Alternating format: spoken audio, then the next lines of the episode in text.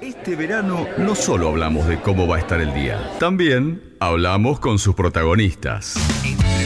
Entrevistas de verano. En Remedio Chino. En este caso, para hablar con el presidente del Colegio de Farmacéuticos de Necochea, Gabriel Traversini, por todo lo que ha sucedido en estos días en torno a otro de los temas que nos ha dado mucho para hablar y tiene que ver con las recetas digitales. Parece ser que ahora el gobierno finalmente retrocedió con la decisión y dejará que sigan en algunos casos concretos luego de la polémica.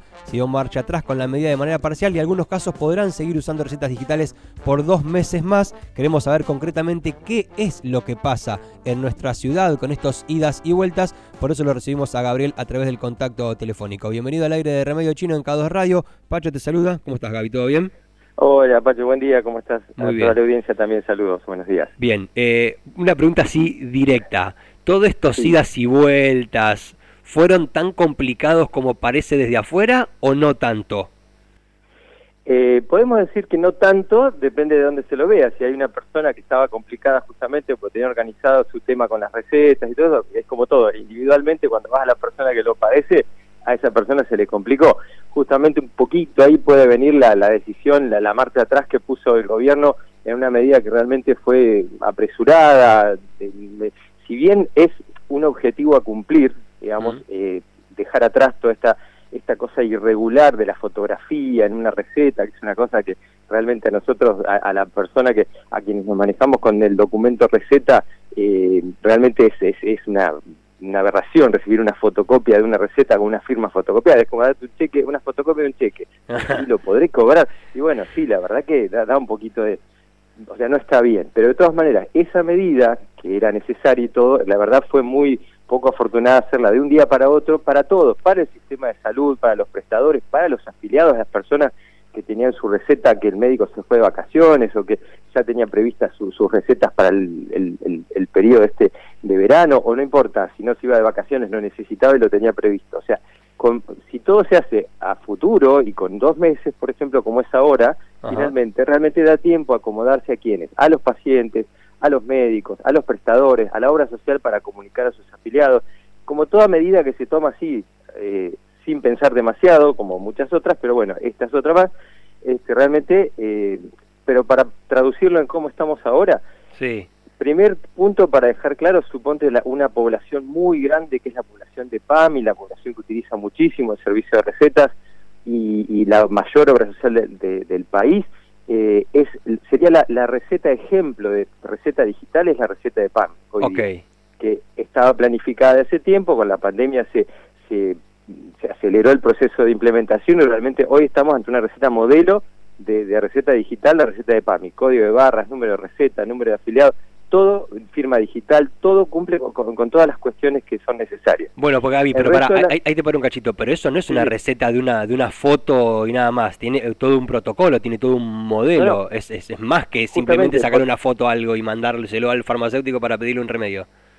Por eso lo rescato como el ejemplo modelo, podríamos decir casi, de lo que es la receta digital, donde el médico está registrado, se emite una receta, el paciente llega a la farmacia con un carnet nada más, nosotros accedemos al sistema, vemos su receta, la dispensamos, en el acto de dispensa se conversa, por ahí el paciente dice, no, tal medicamento no lo llevo porque tengo, lo necesito, todo lo que significa eso, pero no hubo, no hubo papel de por medio y la receta se dispensó correctamente. Eso era, Bien. te lo decía como para dar ejemplo Bien. de, y tranquilidad a, la- a la población mayor, que es la población de PAMI. Bien, Después perfecto. todo lo demás, eh, ya la foto se estaba usando cada vez menos, pero realmente era una cuestión de, primero de necesidad por la pandemia, era el no contacto, esa cosa ya quería acordarse, después quedó como una cuestión cómoda, y después hay eh, un, un objetivo a cumplir que es la receta digital total, o sea, donde el médico pueda tener su firma digital registrada, Claro. nosotros podemos recibirla incluso por mail o por WhatsApp, pero ya una receta, un PDF con su, con su firma con su firma digital. Ese es el objetivo a cumplir. Mientras tanto, hoy una patología crónica puede ser diabetes, hipertensión, colesterol, todo lo que tiene con patologías que están asociadas a un consumo mensual de un determinado medicamento, eso hasta febrero se va a poder utilizar esta metodología. Recomendamos que eh, ir acostumbrándose a que el médico haga la receta y traerla en papel, pero bueno, en algún caso puntual, patologías crónicas, eh, eh, se va a aceptar. ¿Cuál es el, el caso más común que uno puede decir? "Y, pero yo estaba acostumbrado. Bueno, al odontólogo, por ejemplo, una patología aguda que es una angina, es una bronquitis, un esguince, una, algo que tiene que ver con algo traumatológico, donde hay que dar un antiinflamatorio, por ejemplo, pues se da, esta vez es una patología aguda, ocurre hoy y se va. Eso, esa receta debe ser en papel. O sea, ahí todo un universo de recetas quedaron como fue siempre y como y como debe ser la receta correcta el documento receta como te decía al principio. Entonces para aclarar bien solo se va a sostener durante dos meses esta versión medio light de receta con la foto para los casos crónicos no los casos agudos. Patologías crónicas exacto. Este, que cada paciente que lo consume sabe este, que es eh, repetida cardiopatías diabetes eh, colesterol, eh, hipertensión arterial, todas esas patologías que están incluso descritas como patologías, incluso los medicamentos generalmente tienen un descuento mayor por la obra social. Ese tipo de medicamentos son los que van a poder seguir este, prescribiéndose en esa forma tan, entre comillas, irregular de hacer una receta o de recibirla en la farmacia. Perfecto, para todo el resto de los casos, digamos, agudos o lo que nosotros entendemos como enfermedades normales, muy entre comillas, por supuesto, en ese caso no. o del momento, patologías agudas, sí. Eso no, eso papel y presentar el papel en la farmacia, no foto ni nada de eso. Claro, papel, pero ojo, hay algunas cuestiones, hay, hay prepagas, por ejemplo, hay algunos médicos que ya tienen su firma digital registrada, y eso sí está vigente, eso se puede hacer. Nosotros, de hecho, recibimos muchas, hay muchos médicos que han pasado ese sistema y se puede hacer. Vos pensás del lado de la, del, tanto de la obra social que tiene que pagar esa prestación, o nosotros que tenemos el acto de dispensa que es, es entregarle a un paciente lo que un médico ha prescripto. Hay una cuestión de seguridad en cuanto a cómo uno tiene que revisar ese documento receta para poder estar frente a una prescripción correcta o una dispensa correcta. Bueno, que es la firma del médico eh, o de puño y letra o una firma registrada, lo que nos da a nosotros que el acto que estamos haciendo de dispensación eh, sea correcto y, sea correcto y sea no, no sea una, una un acto así irregular como podría ser que alguien fotocopie una receta 10 veces y lo compre 10 veces al medicamento, es, eso ha existido y, mm. está mal, es muy vulnerable el sistema. Mm. Por eso es importante volver a la forma tradicional, pero no a la tradicional como algo viejo, algo que lo pasado fue mejor. No, la, la receta digital o la receta a mano, que es el documento receta. Excelente. Y en relación, eh, estamos hablando con Gabriel Traversini, presidente del Colegio de Farmacéuticos de Necochea, y en relación a la receta digital con el protocolo similar al que citaste en el comienzo de la charla con el PAMI, como acabas de mencionar en relación a los médicos que ya tienen su firma registrada en modo digital, ¿cuán lejos estamos realmente de poder implementarlo? No te digo al 100%, pero en la mayoría de los casos, por encima del 50% de los casos. ¿Estamos muy lejos de esa situación todavía? No, yo creo que no, Pacho, pero simplemente porque hoy día con la realmente lo, vemos a diario basta con cualquier ejemplo, los recursos tecnológicos que hay hoy día. Por eso preguntaba, porque la digitalización de las cosas uno se maneja realmente casi podemos decir que todo es posible, todo es posible, medidas de seguridad. Fíjate que hoy día tenemos, no sé, pagamos con un celular, hacemos un mm. montón de cosas con una tecnología que es tan sencilla Ah, sencilla, yo por ahí no la, no, la, no, la, no la genero, pero ya una que está generada y existe en el mercado o donde sea, es fácil hacerlo. O sea, es ponerse, a por eso si vos das, en este caso, una medida que hablamos de al 28 de febrero, bueno, yo espero, espero realmente que se pongan a trabajar, vamos a decirlo así, porque la ley está de receta electrónica, falta reglamentarla, o sea, sentarse a trabajar, hacerlo. Entonces, una vez que simplemente los, los recursos tecnológicos están para hacer una mira, es, ese digamos, ahora estamos acostumbrados, pero realmente es un salto, pero de dimensiones impresionantes lo que fue la receta electrónica de PAMI. Eh, uno lo veía afuera, como afuera me refiero, no sé, cómo se manejaba en otros países, qué bárbaro, el médico hace la receta, va a la farmacia y está la receta en la farmacia, qué, qué bárbaro, ¿cuándo llegará esto acá? hace rato que está entre nosotros. Claro. Hace rato, y eso es buenísimo. Y realmente hay medidas de seguridad eh, perfectas, la gente eh, se ha acostumbrado, incluso los adultos mayores, eh, vienen con su carnecito, solo saben que recibieron por WhatsApp la receta, entonces ya saben que está en la farmacia, van y van y lo compran.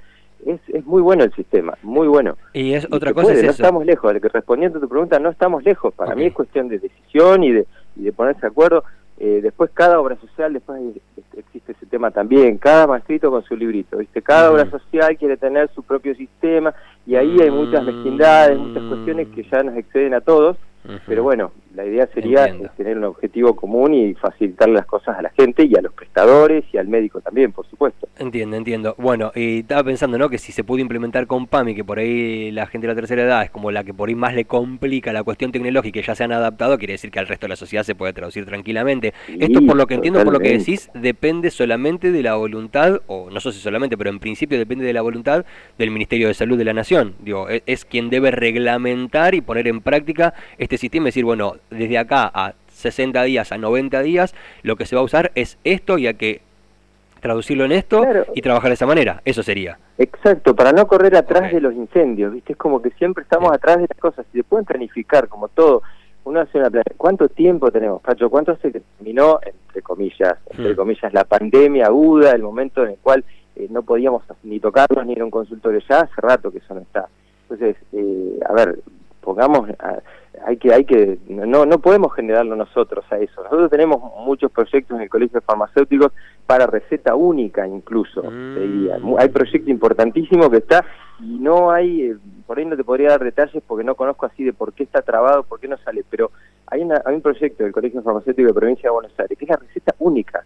Que sería espectacular porque cada obra es una única receta, todas iguales mm, y, con una identificación obvia entre cada, cada obra social este, pero eso agilizaría porque ahí en esa receta única tenés un código de barras que la define, un, un QR, hoy, bueno, son términos que ya hoy día los tenemos muy, muy acostumbrados, Totalmente. Eh, de, de, seguridad, vamos a decir, que no es tan difícil, eh, es, es hacerlo. Así que, bueno, eh, espero y celebro que el 2023 venga con una receta o la única o todas recetas electrónicas. Excelente, buenísimo. Excelente. Buenísimo, sí, que venga con una receta única y que venga con mucha más música, ¿no? Para los melómanos eso también es muy importante. Por supuesto, sí, muchísimas gracias. preparando todo. Muchísimas gracias por, por, la charla, por las aclaraciones y bueno, ante cualquier otra eventualidad que surja dentro del área de, de colegios farmacéuticos te volvemos a consultar, Gaby, ¿sí?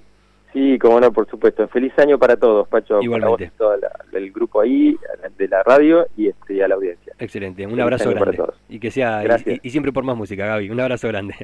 Por supuesto. Gracias a vos, Pacho. Hasta luego. Así pasó Gabriel Traversini, presidente del Colegio de Farmacéuticos de Necochea, aclarándonos un poco acerca de esta cuestión de las recetas digitales. Entonces, el modelo a seguir debería ser el de PAM y el proyecto del Colegio de Farmacéuticos de la provincia de Buenos Aires es receta única. En el caso de los casos crónicos, se sostiene por dos meses más. Este sistema pseudo irregular, pero de acuerdo a lo que entienden los profesionales se debería avanzar en la digitalización plena del proceso con este proyecto de eh, receta única, que era lo que comentaba hacia el final de la charla el presidente del Colegio Farmacéuticos de Necochea.